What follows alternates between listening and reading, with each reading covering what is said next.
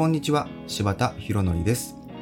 フリーランスでウェブサイトの制作をしたり、オンラインサロン芝塾の運営をしていたり、クリエイタークエストという YouTube のチャンネルを運営していたりします。今日はあなたに頼む理由は何ですか？というテーマでお話ししたいと思います。えっと、これはですね、もともと僕がやってるオンラインサロンの中で、以前ね、あの、記事として書いたことがあるものから抜粋してきたんですけども、はい。まあ、普段オンラインサロンの中では結構こういうこととかも言ってたりするんですが、このあなたに頼む理由は何ですかっていうのは、僕が昔クライアントさんに言われたことがある言葉なんです。あの、ここ最近、ウェブ制作のフリーランスになられてる方ってなんか非常に多い印象を僕は持ってるんですね。えー、まあこれはコロナの影響もあるのかもしれないですけども、うん、またはなんかインフルエンサーさんとか、いろんななんか YouTube とか、ブログとかですかね。とかでもなんかこう、ウェブ制作って、こう、比較的簡単に独立できて稼げるみたいな、まあ情報が広まってる印象もあって、まあそういうものが起因しているのかもしれませんが、まあ最近本当に、このウェブのね、フリーランスになられている方が多いなという印象はあります。で、もし自分に、あなたに頼む理由は何ですかって質問されたら、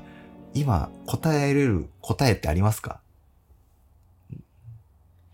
僕がね、この言葉を言われたのがちょうどほんと独立したばかりの頃で、最初、はってなって、もう全然答えられなかったというか、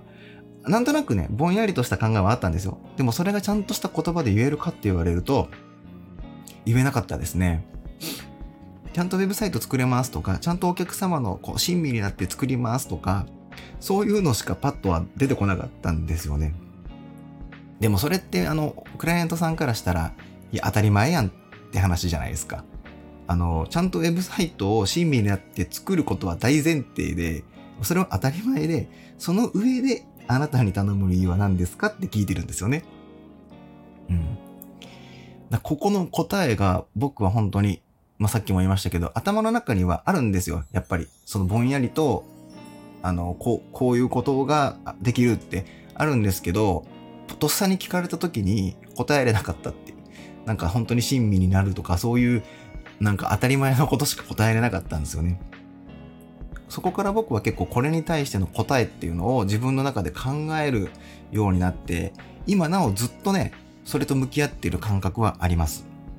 要はこれって、ウェブサイトはちゃんと作れるっていうスキルがあることは大前提で、その上で自分が作ったものの価値、自分が提供できるものの価値と、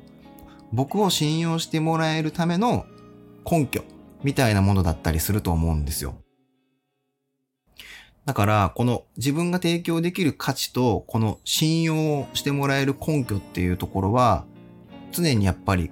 考えないといけないなと思って、あのーそこから自己分析っていうのを結構するようになったんですね。まあ、その結果、まあ、僕の今のようなフリーランスのスタイルがあるんですけども、このスタイルは本当10人十色というか、フリーランスも一人の経営者なわけですから、まあ、そこでちゃんと自分の強みというか、差別化をしていく必要もあるのかなとは思いますから、もういろいろバラバラでいいと思うんですよ。でも、ちゃんとあなたに頼む理由は何ですかって言われた時に答えれるようなその答えは持っておくことはすごい重要なんだなということを感じました。だから自分にしか提供できない価値とか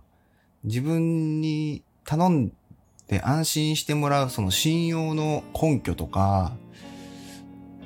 なんか自分の強みと自分の弱みとそういうものをしっかり自分で知っておくことって大事だなって思いますしそれと同時に、その自分の強みを発揮できるフィールドで戦うことも大事だなっていうのは感じました。で、そうすると、そのフィールドを求めているクライアントさんにとって、その自分にしかできない価値を提供できるんじゃないかなとも思ったりします。そう。だから結構ね、その質問にはもうずっとこの答えを探してる感じというか、で、それは今なおずっとアップデートし続けていってる感じでは、自分の中の感覚としてはあります。うん。だから今自分のスタイルっていうのは、本当過去の経験が全部強みになっているので、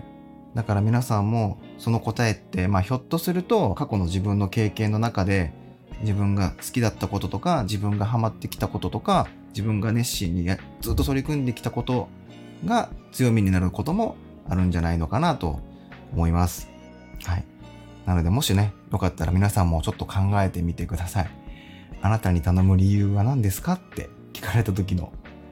答え。めちゃくちゃむずいですけどね。でもそれが本当大事なことで、そこがやっぱりちゃんと明確に見えてると、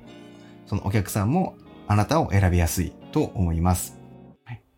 ということで今日はあなたに頼む理由は何ですかというテーマでお話しさせていただきました。